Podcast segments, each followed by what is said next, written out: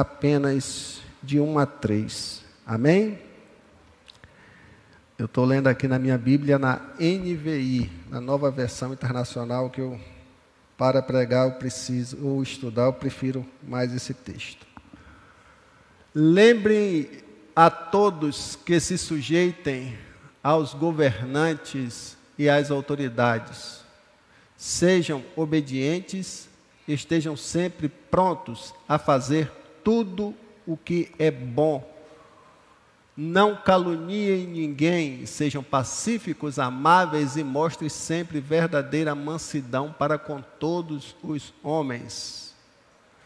Houve tempo em que nós também éramos insensatos e desobedientes, vivíamos enganados e escravizados por toda espécie de paixões e prazeres vivíamos na maldade e na inveja, sendo detestáveis e odiando uns aos outros.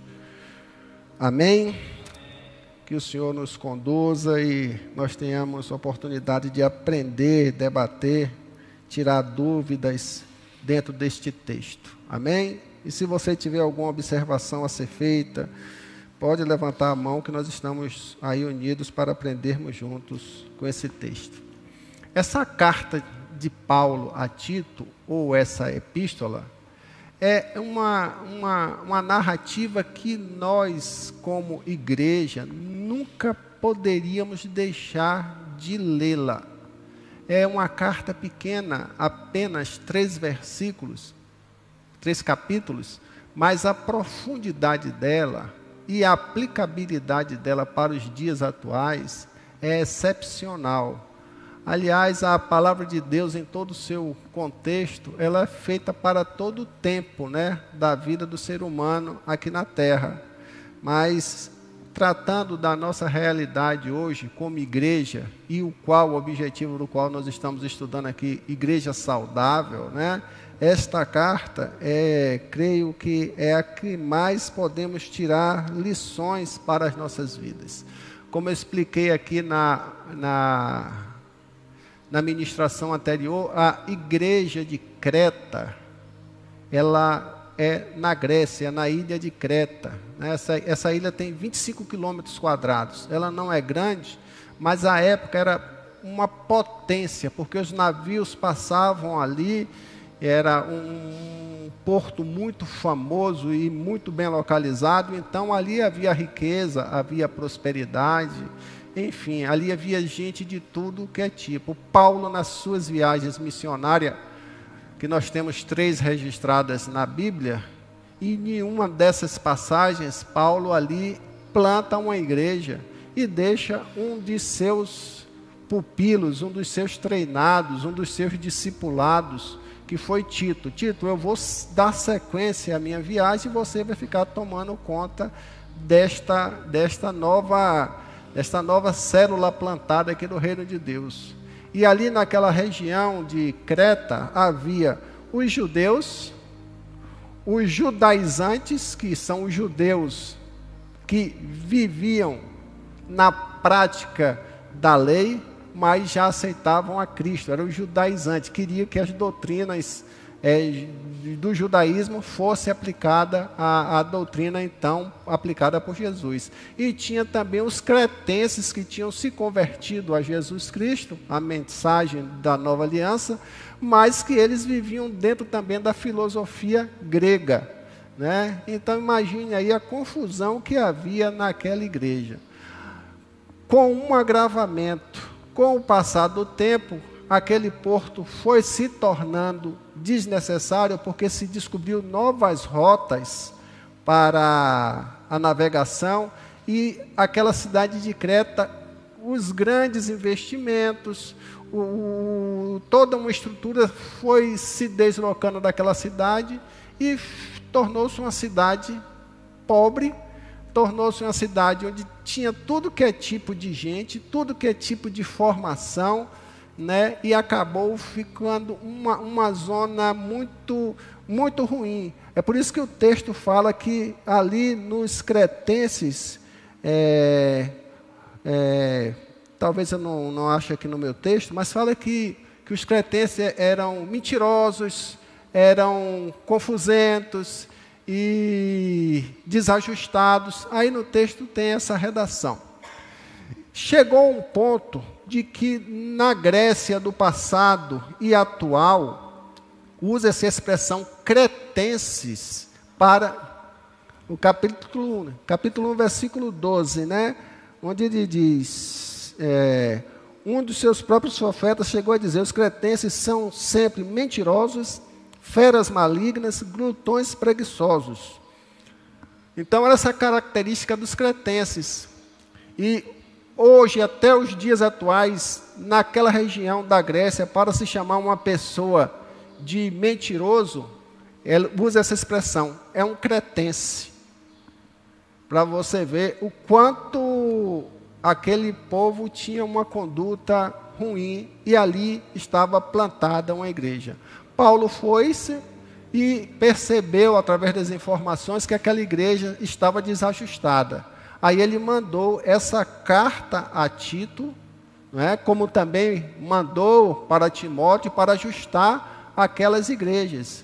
E essa igreja em especial, ela precisava de muito ajuste, porque uma, foi uma igreja plantada na doutrina dos apóstolos, uma igreja que se corrompeu, uma igreja que perdeu a natureza de ser uma igreja saudável. E ali Paulo orienta a Tito para, Tito para realinhar a, a postura cristã daquela igreja. E qual é a lição que o texto sagrado quer apresentar para nós, né?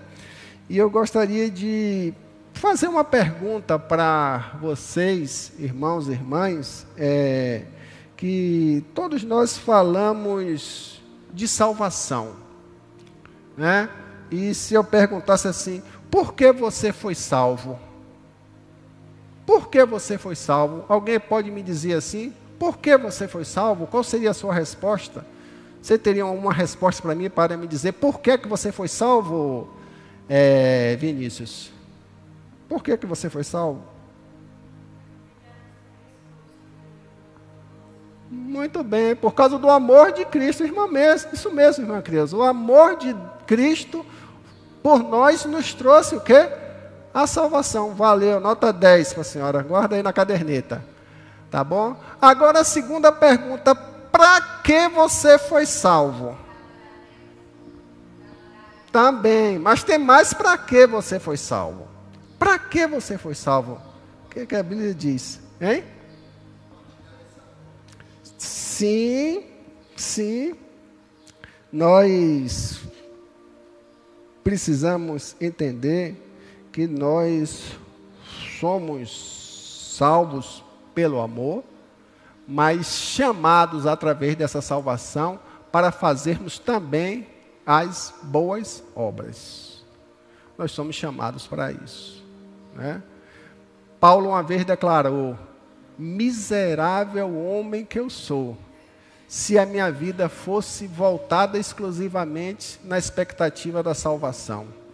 Ou seja, qual era a razão da minha vida, qual a razão do meu viver? Então a gente precisa entender, como igreja, que a salvação é o essencial, é o nosso realinhar de vida com nosso Senhor Jesus Cristo, com Deus, que nós estávamos separados por causa dos nossos delitos e pecados. Mas tem uma razão também especial, é a nossa vida servir de canal de utilidade para a vida de outras pessoas. Então, essa carta de Paulo a Tito, ela também nos fala que a, a, a essência, uma das essências que vem com a salvação para o homem é fazer boas obras, é servir, é servir. Nós somos chamados também para servir ao Senhor. A sua vida é uma vida para ser usado ou usada por Deus aqui para realização do servir. E a gente precisa também é, pensar que Paulo ele também nos fala dentro do texto que nós somos comissionados por Deus, pela graça, para fazermos boas obras. Nós vamos chegar lá no ponto específico na instante. E a necessidade da liderança da igreja estar capacitada para capacitar essa igreja e estar apta a servir ao Senhor. Então, precisamos entender que Paulo ele queria que Tito, e você aqui vai se colocar na condição de Tito, na, no desafio, no desafio de ser um líder da igreja, se colocar na postura de Tito, como é que você enfrentaria uma situação dessa? Não é? Como é que você se enfrentaria recebendo uma orientação de seu discipulador, o qual tinha como filho na fé, né, uma pessoa especial, agora você vai gerenciar determinada situação. Nós, como igreja do Senhor, nós somos chamados a cada dia para gerenciar situações, gerenciar vidas, abençoar vidas, servir ao Senhor. E não rara, às vezes, nós nos deparamos com situações difíceis, nós nos deparamos com com, com conflitos, nós nos deparamos com necessidades, nós nos deparamos com doutrinas diferentes. Está entendendo? E que aquela liderança, ela precisava estar preparada para enfrentar essas necessidades. Para vivermos como igreja saudável, nós precisamos estar dentro desse contexto, né? Uma vida com condições de servir ao Senhor. Sabe qual é o grande problema hoje dentro da, da, da, nossa, da nossa vida como igreja do Senhor? E o que eu vou querer que você me diga na sua definição, o que é que você entende pelo chamado para servir dentro do contexto de realizar boas obras? O que é que você entende por boas obras? Você como um bom crente. O que é que você entende? Me diga aí, o que é que você entende como boas obras?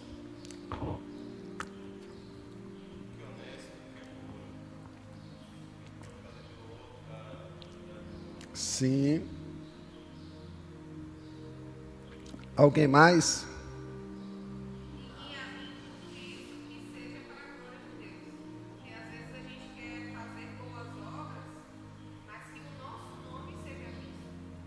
Sim.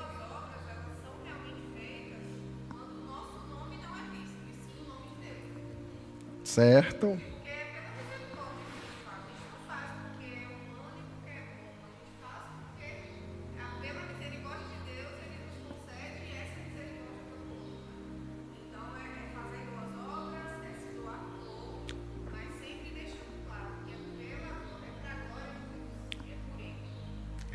Mais alguma participação?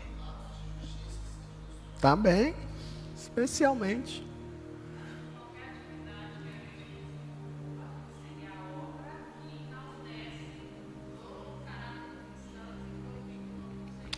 É aí, irmã Márcia, que está o, o liame da coisa.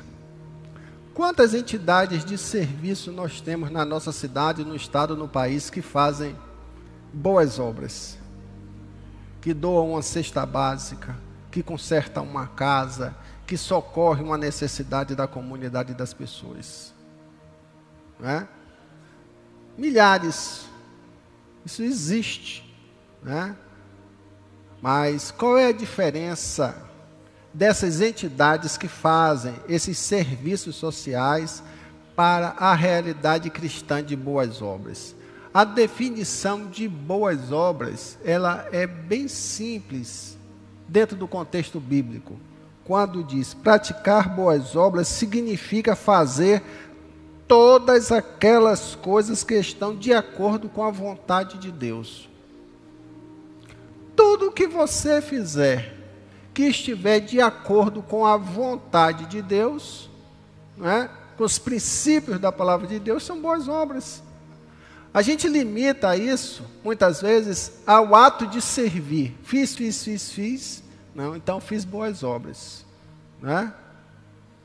Mas a gente precisa entender que essas boas obras, elas precisam estar dentro da vontade de Deus.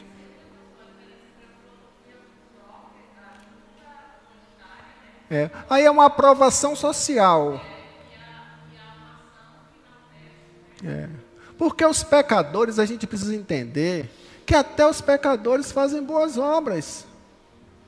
Até os pecadores fazem boas obras, a gente não pode negar isso. Ajuda. Né? A nossa conotação é diferente. Uma porque nós somos pecadores arrependidos e o que nós fazemos deve ser feito seguindo os propósitos da vontade de Deus, baseado na palavra de Deus, atos de justiça, enfim, não é? Tudo que a gente fizer, nós devemos fazer para a glória de quem? De Deus, não é para a glória de, da igreja Peniel, de Al, de Bel, de Seu, de qualquer outra coisa. Para a glória de Deus. Né? Então, esse, esse ponto, a gente pode observar como Tito, como Tito, ele fala da necessidade de, da, da, daquela igreja ser trabalhada para viver as boas obras. E assim redirecionar a sua vida, a sua caminhada como uma igreja saudável. Vamos lá no versículo 3:1, o que é que diz? Lembre 3:1. Lembre a todos que se sujeitem aos governantes e às seja obediente, estejam sempre prontos a o quê? Fazer tudo que é bom é fazer boas obras. Talvez na sua tradução esteja aí, fazer boas obras. Está entendendo? Aí, se você for avançar no versículo 8, ele vai dizer: Fiel é esta palavra, e quero que você afirme categoricamente essas coisas, para que os que creem em Deus se empenhem aonde? Na prática de boas obras. Tais coisas são excelentes e úteis aos homens. A prática das boas obras. Aquela igreja precisava entender isso. E a gente vai perceber como é importante fazer isso para desconstruir outras realidades que a gente fica, fica perdendo tempo dentro do reino de Deus. E no versículo 14, diz: Quanto aos nossos, quanto aos nossos, ou seja, o povo de Deus que estava ali mesmo em conflito, que aprendam a dedicar-se à prática de quê? De boas obras, a fim de que supram as necessidades diárias e o que não sejam o que improdutivos. Uma igreja saudável, ela não pode nunca perder esse referencial de viver a prática das boas obras, que essa prática das, das boas obras, o guarda-chuva, o que está debaixo disso, não está limitado apenas você fazer atos de caridade não. as boas obras, ela trabalha em todas as áreas do ser humano que você possa atingir e que seja direcionado pela vontade e pela palavra de Deus. O campo é muito vasto. E muitas vezes a gente limita as boas obras àquelas situações em que a gente vê uma ação material não é? Uma prática relacionamental, ela é importante de você conviver com as pessoas, dedicar vida na vida de outras pessoas, que é o que está faltando na igreja hoje, nós estamos muito voltados para nós mesmos, para as nossas necessidades, para o nosso umbigo, não é? E estamos totalmente distantes dessa realidade de discipular vidas, de cuidar de vidas, não é? a fim de que supram as necessidades diárias das pessoas. Quais são as necessidades diárias das pessoas? A gente precisa entender, vocês foram criados por quê? Me diga aí, você foi, o homem foi criado através de quê? Está lá em Gênesis, hein? Da palavra. Deus diz: façamos. O homem foi criado pela palavra. Qual é o principal alimento do ser humano? A palavra de Deus. É por isso que ele diz que você não deve se preocupar com o que comer, com o que beber, com o que vestir. Que seu pai, ele sai, que se ele cuida das aves do céu, vai cuidar de você também. Mas que a gente precisa entender que é a, a essência alimentar do homem é a palavra e a gente, como igreja, precisa levar o quê? Suprir as necessidades diárias da, das pessoas que não conhecem a Cristo. Para que você não se torne o quê? Infrutíferos. Qual é a sensação nossa como igreja como igreja que busca ser uma igreja saudável dentro da nossa experiência de vida, se a gente não dedica a nossa vida a alimentar vidas através da palavra de Deus. Mas muitas vezes a gente aplaca o sentimento de vida cristã porque deu uma cesta básica, eu fiz boas obras, eu estou bem com Deus. Isso é religiosidade eu dei uma oferta, eu dei um dízimo, eu socorri uma necessidade, isso tudo é importante. Mas muitas vezes aplacam o nosso coração, porque a essência, a essência está no alimentar as pessoas com a verdadeira palavra de Deus, que é o principal. Porque nós somos formados pela palavra e precisamos sermos alimentados pela palavra a cada dia, porque é a palavra de Deus que molda nossas vidas, é a palavra de Deus que nos transforma, nos orienta, nos mostra novos horizontes. A palavra de Deus, ela que reestrutura a vida do ser humano. Aquela igreja, dentro da confusão que ela vivia, agora imagine o local onde ela estava instalado, totalmente corrompido que ficou por força da situação territorial, por força da situação econômica que passou a viver. A mentira dominava, tudo que não prestava dominava ali.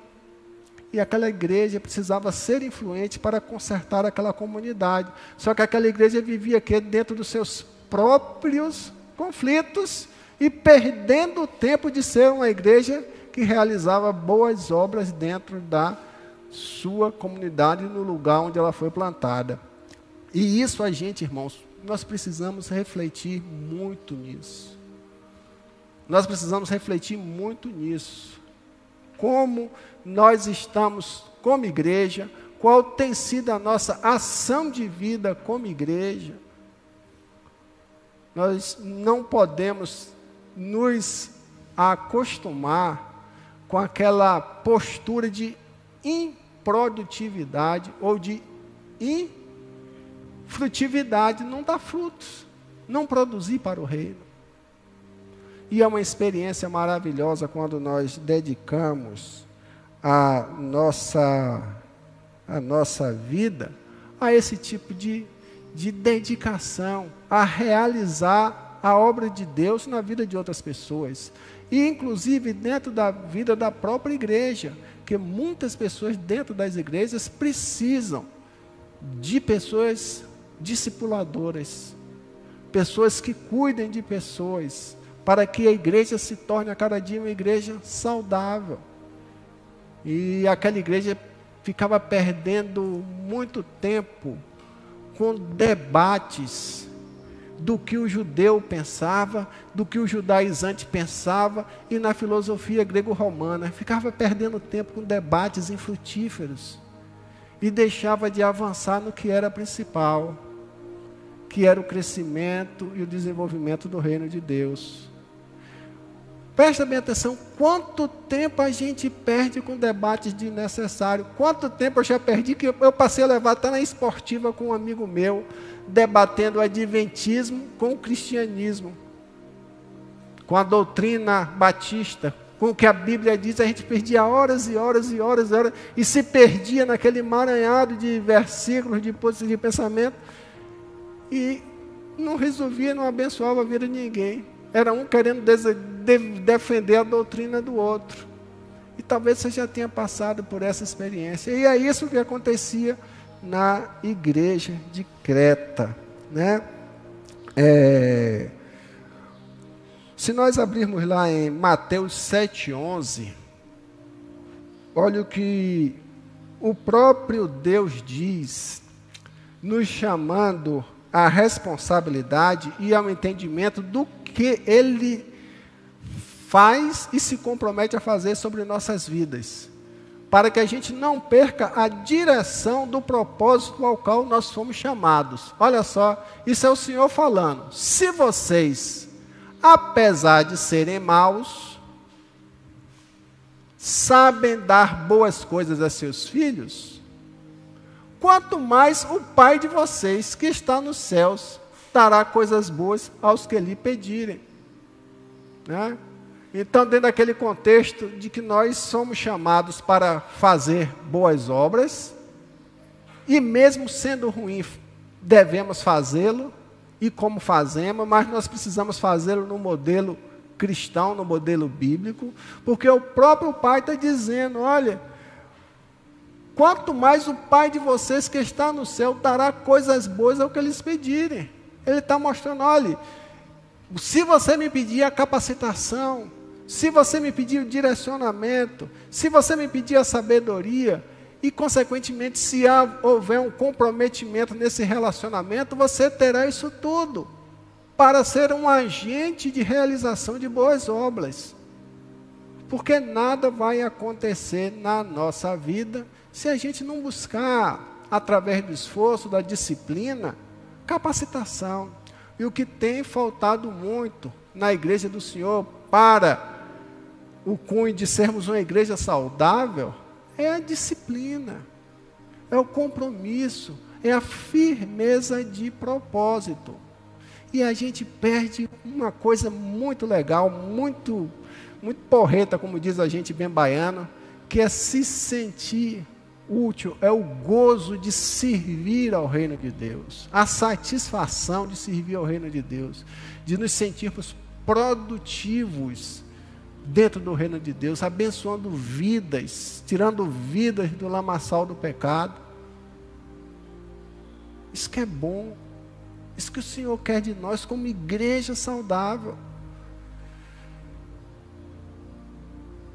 Olha só o que Efésios 2, 8 até o 10 diz numa porção bastante conhecida de nós, quando diz: Pela graça sois salvos, mediante a fé. Isso não vem de vós, é dom de Deus, não de obras, para que ninguém se glorie. Pois somos feitura dele, criados em Cristo Jesus para boas obras. Quando ele fala aqui de obras, na, na cabeça do texto, é porque a salvação não está vinculada a nossas obras. De jeito nenhum. Ah, eu fiz isso, eu fiz aquilo, eu estou com crédito com Deus, você é salvo. Não. Isso é uma corrente doutrinária do catolicismo, que capitaliza as boas obras, no sentido de que se eu fiz boas obras, eu tenho crédito com Deus para a salvação. Não. Aí o sacrifício de Jesus Cristo na cruz seria o quê? Totalmente anulado, não é isso? Mas quando ele fala aqui que nós somos sal, pois somos feitura dele, criados em Cristo Jesus, para o quê? Para boas obras, né? as quais Deus de antemão preparou para que andássemos nela. Né? Deus, o propósito de Deus é que nós a façamos, mas muitas vezes a nossa, a nossa, nosso compromisso com o que Deus determina que nós façamos não está em sintonia e que a gente precisa o quê? Sintonizar isso, né? É fazer o que é certo para nos tornarmos igreja útil. Quero pensar com vocês no que diz Tito 1, 2, do capítulo 3. Olha só. Lembre-se, lembre a todos que se sujeitem aos governantes e às autoridades. Sejam obedientes, estejam sempre prontos para fazer tudo o que é bom. Aí ele vem do, do, falando do que nós já lemos no início, e houve tempo que nós também éramos insensatos e desobedientes, vivíamos enganados, escravizados por toda espécie de paixões e prazeres. Vivíamos na maldade e na inveja, mesmo detestáveis e odiando uns aos outros.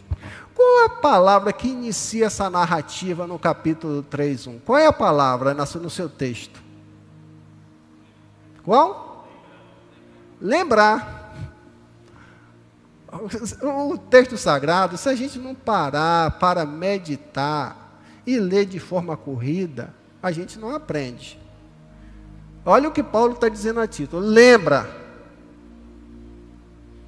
Se está pedindo para lembrar, é porque o fato já era o quê? De conhecimento. Aquele fato já tinha sido ensinado por Paulo. Então ele está dizendo, é, é, lembra a todos, ou seja, traz a memória de, de novo. Ensina aquele povo, relembra aquele povo do que, que ele foi ensinado. Porque eles estão perdidos. É como se estivesse dizendo para nós aqui dentro do nosso propósito de igreja saudável, todos nós estudamos, temos os princípios bíblicos. Talvez você não tenha passado por um processo de discipulado, mas talvez tenha passado por um estudo bíblico. E sabe dos princípios, do que, que Deus quer, que nós somos chamados para as boas obras, que é o básico. E ele diz: ó, lembra, lembra a todos. Também. É, Sim, muito bem. Está entendendo? Então a gente precisa, a gente precisa é, trazer isso para as nossas vidas. Né? Se tiver esquecido, se, se, se tiver sido ignorado, ou se tiver sido vivido de uma forma em fora de sintonia com a palavra de Deus, ele fala para aquela igreja: lembre a todos que três coisas ele está pedindo para que seja lembrado: que sujeitam os governantes e as autoridades, dois, sejam obedientes, três, estejam sempre prontos a fazer tudo o que é bom. Tem aí. O resto vai ser outro ponto. Está entendendo? É, esse texto, essa, essa lembrança que ele faz, irmão Vinícius, ele traz para a gente dois, dois entendimentos: que nós vivemos em dois reinos. Todos nós vivemos em dois reinos aqui? Quais são os reinos que nós vivemos? O reino dos céus e o reino secular aqui. O reino dos céus, reino de Deus. O reino secular, onde o maligno jaz, o mundo jaz no maligno. Não é? E quando a gente para e. É, é o, o, o, reino secular, é isso? É, nós somos cidadãos desse mundo. Vivemos neste mundo, mas na verdade nós não somos desse mundo. Nós somos cidadãos do céu. Né? Nós somos cidadãos dos céus, mas nós vivemos nesse mundo. E pelo fato de nós vivermos neste mundo, nós vivemos, devemos ignorar as coisas deste mundo? Não. Devemos viver uma vida alheia às coisas que estão acontecendo no mundo? Mas essa é a nossa prática, porque nos foi ensinado na tradição do ensino cristão do passado que o crente não deve se meter com nada disso. O crente não pode entrar num prostíbulo para pregar o evangelho. O crente não pode entrar num bar para pregar o evangelho para aqueles que estão bebendo. O crente não pode, podia, no passado, não podia nem ter uma bateria dentro de um templo, tantas coisas que a religiosidade dominava. Né? A igreja perdia todo o seu sentido o, o, as realidades políticas que nós vivemos, e eu não quero falar aqui de partido político, não, longe disso. Eu falo que o, o espaço que o povo de Deus comprometido poderia assumir dentro das realidades políticas sociais, com propostas de. Chegamos hoje no mundo, um mundo totalmente de cabeça, porque os bons se omitiram de fazerem boas obras. E a gente sabe que esse contexto de debate é muito complicado, é muito difícil. Né? Desconstruir isso tudo e nos chamar a responsabilidade para fazermos as boas obras dentro do entendimento que fazer boas obras é fazer cumprir os propósitos e os planos de Deus. É.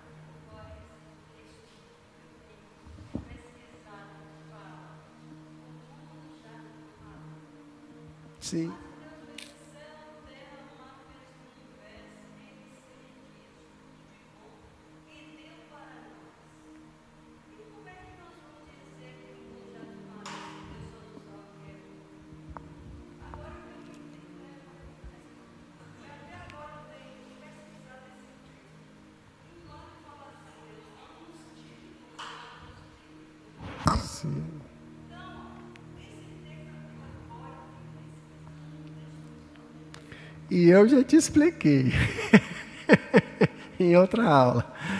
É, eu vou deixar para a irmã Márcia te dar essa orientação para não fugir.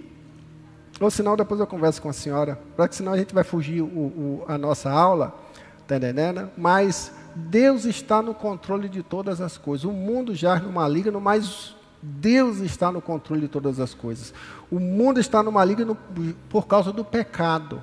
Enquanto existir pecado aqui, o maligno, ele, ele tem um controle, mas o supremo controle de todas as coisas é de Deus. Deus é o grande governante de tudo, né? A vontade do maligno não se sobrepõe à vontade de Deus. O maligno ele não tem força. O maligno age na fraqueza de nós, existente no coração do homem. Né? Resistir ao diabo, diz o texto sagrado, e o quê? E ele fugirá de nós, vou de vós. É porque ele não tem força. Algum teólogo diz que o diabo é o trem mais covarde que existe, que é da natureza dele. Está entendendo? Mas muitas vezes nós não resistimos e deixamos que ele ganhe espaço na nossa mente, e ele acaba usando o homem, é, usando as mentes corrompidas e causando toda essa desestruturação que nós vivemos, né? Então, não nos isenta é, o fato de nós vivermos no mundo assumirmos as responsabilidades com este mundo, né? Assumirmos a responsabilidade com esse mundo. Hoje nós temos várias possibilidades, nós temos visto homens de Deus né, assumindo responsabilidades políticas.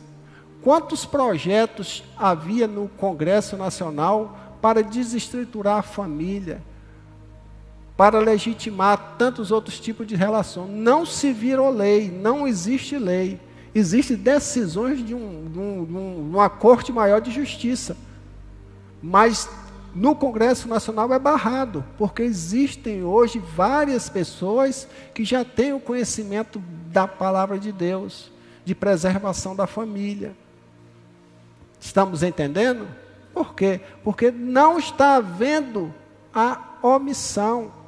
E a gente precisa, em todas as áreas, em todas as áreas, perseverar de que nós temos responsabilidade em levarmos luz para a vida das pessoas. Essa é uma responsabilidade da qual nós não podemos abrir mão. Mas o texto diz: olhe, lembre-se a todos que se sujeitam que aos governantes e às autoridades, mas aquela autoridade ali ela não faz o que é certo. Aquela autoridade corrompe os bons costumes. A palavra de Deus diz: é melhor se vir a Deus do que a homem. Só que a gente vê que muitos cristãos ainda chancelam comportamentos de líderes políticos que vão contra a palavra dele. Como é que nós podemos lutar contra isso? Eu não estou aqui politizando, não, eu estou trazendo um entendimento dentro do texto. Dentro do texto.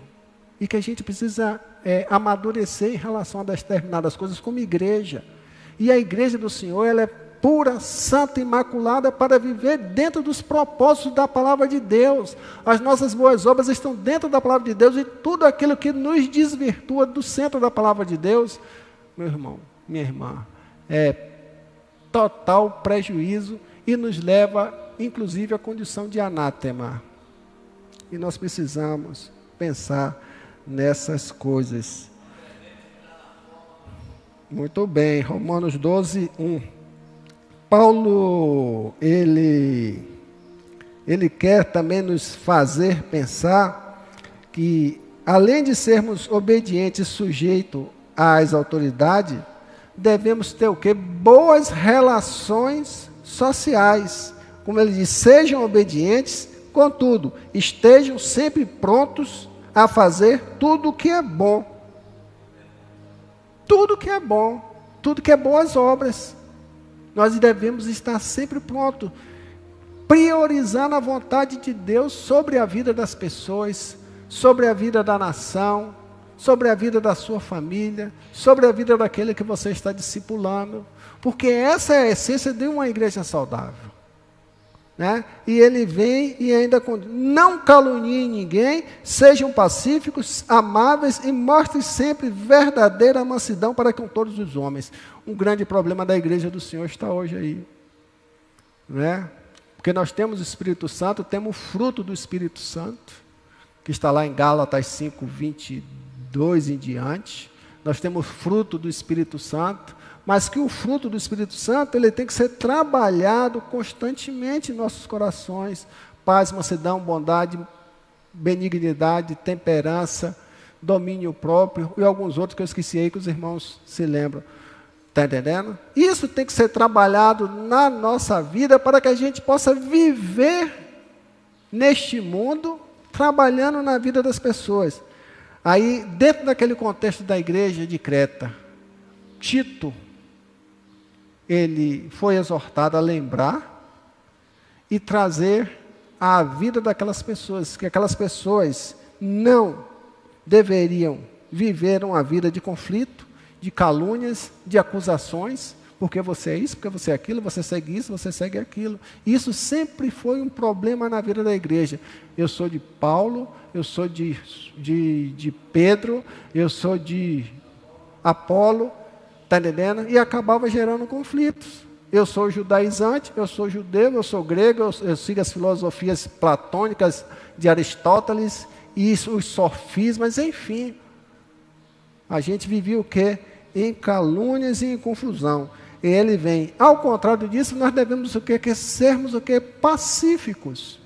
O pacífico está lá no Sermão do Monte. Bem-aventurados pacificadores porque verão o reino de Deus. A essência da nossa vida cristã é de semearmos o quê? A paz na vida das pessoas, nos conflitos, nos conflitos religiosos, não é isso? Nos conflitos relacionamentais. Tudo isso nós precisamos trabalhar isso no nosso coração para que a gente possa ser agentes dessa realidade.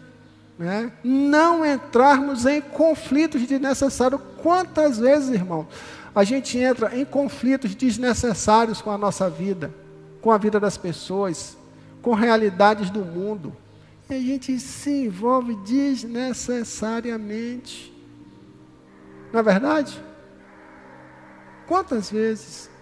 E a gente precisa se ajustar isso. E nós precisamos o quê? Sermos o quê? Amáveis. Isso eu falei na ministração de terça-feira de noite. A igreja precisa saber se relacionar como igreja, um com os outros, e precisa saber se relacionar com o mundo. Nós estamos no mundo, vivemos no mundo, mas nós não somos no mundo, mas nós precisamos tratar o mundo de forma amável, de forma respeitosa de forma digna, para que as pessoas possam ver a diferença em nós. Exalar o perfume de Cristo, tem um devocional dessa semana nosso. A propósito, lê os devocionais da igreja, os irmãos que estão contribuindo, todos fazem com muito carinho. E tem toda uma, uma métrica para a gente estar abençoado, sendo abençoado e abençoar outras vidas. Então a gente precisa, irmãos, é, é, viver isso, essa amabilidade. Amabilidade no jeito de falar, amabilidade no tratar, amabilidade no verbalizar, amabilidade no escrever na internet. Tudo a gente precisa de amabilidade. Né? Nós precisamos. Hein? A gente precisa. Pois não, irmã? A gente vê algumas discussões assim desnecessárias. Né? O campo midiático é muito grande, é um campo de ideias livres, todo mundo fala o que quer, e quem fala demais na internet acaba ouvindo o que não quer. E se você falou demais, você vai ouvir o que não quer. Então fale pouco, fale o necessário, fale o que for para abençoar.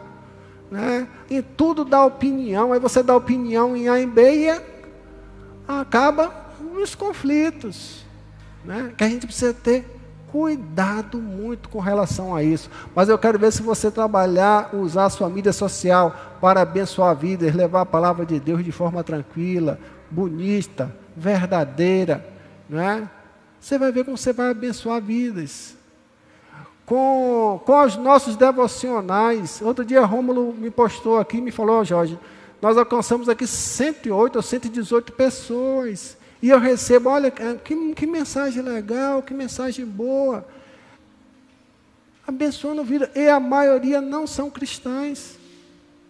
Porque temos o controle das pessoas aqui do bairro, é caminhado para as pessoas também. Então, é você usar os seus recursos para, dentro da amabilidade, amabilidade não é, não é só ser amável no sentido de, de aparência, não é a amabilidade de coração sobre a vida das pessoas. Nós precisamos é, investir muito nisso, evitando contendas e brigas. Para uma igreja saudável, o canal terminal de qualquer confusão tem que ser quem? Você. O canal terminal de qualquer problema é você. Chegou em você, ponto. Cessa. Leia as três peneiras depois na internet de Sócrates, que é uma coisa boa que Sócrates escreveu. Se não vai ajudar, não vai dignificar ninguém, não vai transformar a vida de ninguém, não vai abençoar vidas, seja o canal terminal. Encerra a conversa ali, para que a gente possa, como igreja, dar esse testemunho na vida das pessoas.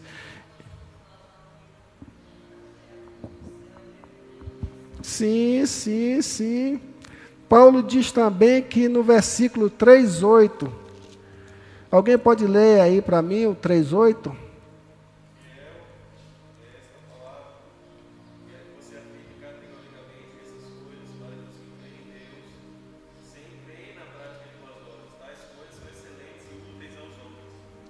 Gente passar a investir nisso, se comprometer, ó, fiel esta palavra, e quero que vocês afirmem categoricamente, comprometa-se com isso.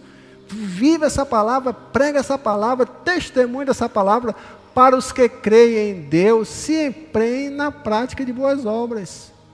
Né? Viva isso. Tais coisas são excelentes e úteis para o, qual é a, qual a canalização da nossa energia espiritual? A nossa energia espiritual tem que ser canalizada para isso.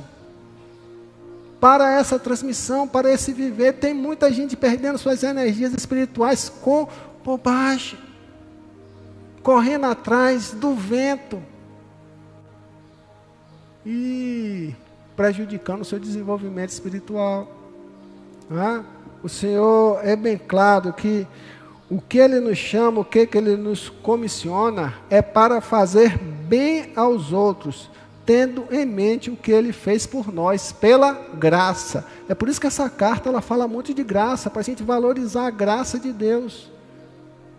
E eu dei um exemplo semana passada, rapidinho aqui, que nós estamos no tempo. É, a empregada da gente ficou doente semana passada de Covid. E Bianca estava sentada lá almoçando, e a menina, quando a gente descobriu que estava de Covid, era meio-dia. Aí eu falei assim, não, Bianca, manda embora agora. Mandamos a mulher embora, né?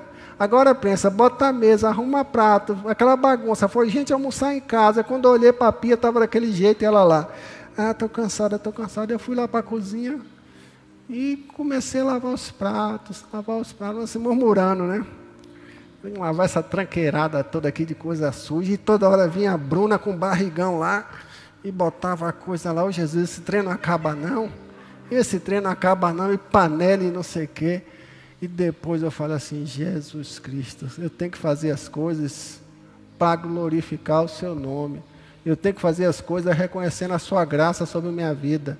Então, mesmo que eu, que eu não estivesse gostando, eu tive que mudar o que? O meu pensamento, mudar a mente e, e, e realinhar. Porque aquilo dali era uma bobagem tão grande. Né? E eu estava ali, através de uma ação, para abençoar a vida dela que estava cansada. Está vendo, Gabriel? Amém? Está vendo, Miguel? Amém? Estamos juntos? É. Tá vendo, Fernando? Vinícius também, futuro, Harrison, Emanuel, Anodo. Tem que ajudar. Ajudar não com murmuração, não com reclamação, mas ajudar porque sabe que é complicado, né? É pesado, a gente tem que realmente ajudar. E a gente, dentro desse texto, ele fala, olha, houve um tempo em que nós também, nós, ele está falando para a igreja, está divertindo aquela igreja que ele estava lembrando. Olha, havia um tempo em que vocês eram o quê? Insensatos, desobedientes, vivíamos enganados e escravizados por toda sorte de paixões e prazeres. Vivíamos na maldade e na inveja, sendo detestáveis e odiando uns aos outros. O que aquela igreja estava passando, Paulo estava lembrando, vocês já foram assim. Se lembra que vocês já foram assim? Paulo está lembrando, aquele povo que está lá para ser tratado, e essa comunidade aqui, que está vivendo assim, vocês já foram assim. Traga a lembrança de vocês que vocês já foram assim, que vocês precisam investir na transformação dessas vidas. Como igreja saudável, a gente tem que pensar nisso. Que nós já fomos aqueles porqueira de Cristo. Mas Arnoldo falou que hoje nós somos o que? O bom perfume de Cristo. Nós somos a menina dos olhos de Deus, a preciosidade de Deus. Mas a gente não pode esquecer de quem nós éramos e que, o que nós devemos fazer sobre a vida de outras pessoas. Quantas pessoas tem ao seu redor, na sua, na sua, no seu cotidiano de vida, seja extra igreja ou dentro da igreja, que está precisando de uma atenção melhor sua? Quantas pessoas?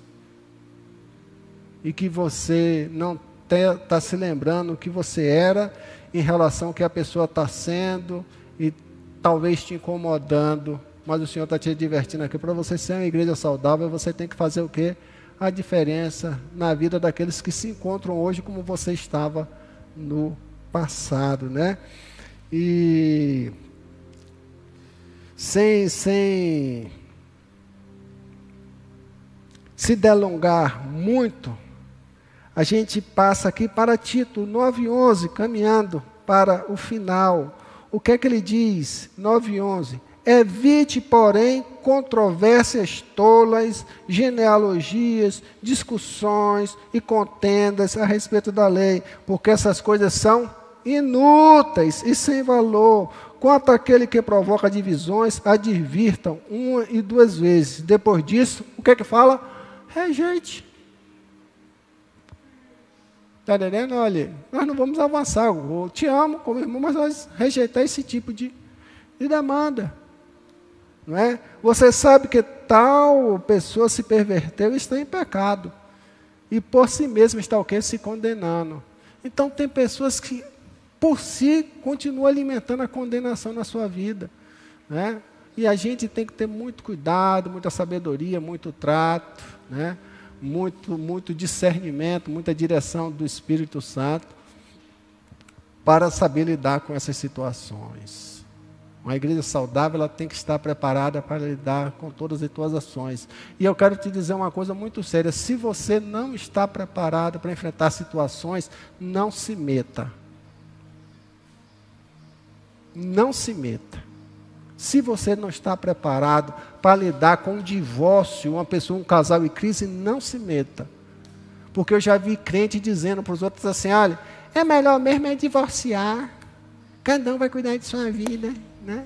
Os conselhos do capeta na vida das pessoas. Então você só se meta para aconselhar aquilo que você está apto, naquilo que você está capacitado, para que a gente possa ter um resultado útil na vida das pessoas. E o texto também reitera que evite discussões inúteis. Seja, não deu, não deu.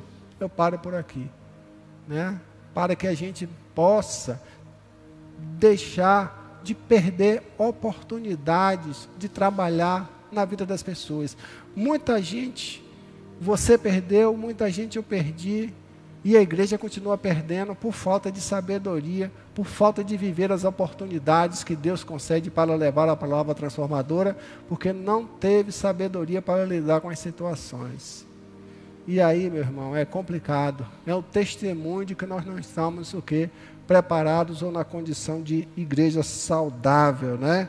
Ele é bem claro, porque isso provoca divisões. A gente foi chamado para nós promovermos a união e não divisão. A coisa mais feia que existe, irmão, bota na cabeça, é uma igreja que, que alimenta a divisão. Nós devemos ser o canal terminal dos problemas né? ou levar os problemas a serem discutidos com sabedoria e com amor para se resolver. Problema existe para serem resolvidos, né? e não para serem alimentados. E a postura de muito crente é alimentar problema quando deveria ser canal terminal ou agente de pacificação e de transformação. Chegou conflito na igreja, se você não pode resolver, procure a liderança procure um diácono, procure um pastor. Olha, está vendo essa demanda, a gente precisa resolver essa situação. É essa que é a postura de uma igreja saudável, porque os conflitos sempre vão existir. E a gente precisa ter essa maturidade das conversinhas, não é? Dos, dos, dos argumentos soltos, do eu acho. Não, aqui é um corpo. A igreja do Senhor em qualquer campo é um corpo. E a gente precisa viver isso com sabedoria. E finalizando, para que a gente deixe uma, uma, uma conclusão aqui em Tito, a partir do versículo 12, nas observações finais. Isso não quer dizer que terça-feira eu não tenho que pensar sobre Tito, não, viu? É que eu só estou encerrando o capítulo 13. Mas tem coisa aqui ainda para a gente continuar pensando esse mês de fevereiro, porque é de uma riqueza, de uma profundidade muito grande. Né? Quando ele diz: Quando eu lhe enviar temas ou Tíquico, faça o possível para vir ao meu encontro em Nicópolis, pois decidi passar o inverno ali. Providencie tudo o que for necessário para a viagem de Zenas, o jurista, e de Apolo, de modo que nada lhes falte, né? Olha aí o contexto da boa obra, já para aquela igreja que Paulo está dizendo que pretende retornar lá, mas está mandando gente. Olha, eu espero que quando esse povo chegar aí, vocês já estejam transformados. Né? Que vocês recebam essas pessoas o que já de modo diferente, com uma postura diferente, com um tratamento diferente, com uma unidade de pensamento. Né? Paulo estava já prevendo que aquela igreja ela entraria onde? No eixo, não é? Então, estava chamando aquela igreja para que fosse frutífera, para que produzisse, né? para que houvesse transformação nela e que essa transformação gerasse o quê? Vida na vida de outras pessoas. Por isso, irmãos, nós precisamos rever a nossa vida. A gente precisa realmente avaliar a nossa vida dentro de um contexto de igreja saudável. Nós estamos sendo produtivos, nós estamos vivendo esse, esse movimento gospel de igreja, de cantar louvores, cantar hits, né? se satisfazer com a vinda religiosa ao culto, Porque é, a grande igreja do Senhor é aquela que faz diferença aí fora.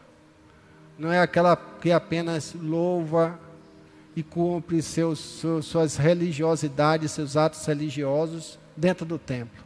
A verdadeira igreja do Senhor é que está aí fora. Aí fora quer dizer no mundo, na sua casa, no seu trabalho, nos relacionamentos com a pessoa. A igreja que pensa no que está acontecendo com o mundo. Eu estava ontem assistindo televisão um pouco e o mundo para se acabar. As maiores potências do mundo com as ogivas nucleares, uma apontada para a outra, e ainda tem o doido da Coreia do Norte lá que está silencioso, que deve, também deve estar tá cheio de míssil lá apontado para tudo que é canto. E a gente está tranquilo. A gente está tranquilão. E as coisas acontecendo no mundo, né? Correndo o risco de chegar aqui nesse instante com três bombas daquela que explodir lá, o mar do Prado cobrir isso daqui e morrer todo mundo né? ou ter uma nuvem radioativa de tanto produto químico intoxicar todo mundo e morrer, que Covid vai se tornar fichinha. E a gente precisa parar. O que é está acontecendo com o mundo? A igreja do Senhor ela, ela é plena. Né? Ela é, é, é, é, ela tem dentro do poder da oração atingir todo o local desse globo terrestre. Porque nós estamos orando a um Deus que é onipresente. Né? Então, que a gente aprenda a reavaliar nossa vida, reavaliar nossa conduta, as nossas ações, para que a gente possa viver realmente como Deus quer que nós sejamos uma igreja saudável. Amém? Que Deus nos abençoe. Vamos nos colocar em pé, vamos orar ao Senhor. Irmão Vinícius, vem aqui à frente orar ao Senhor. Em nome de Jesus.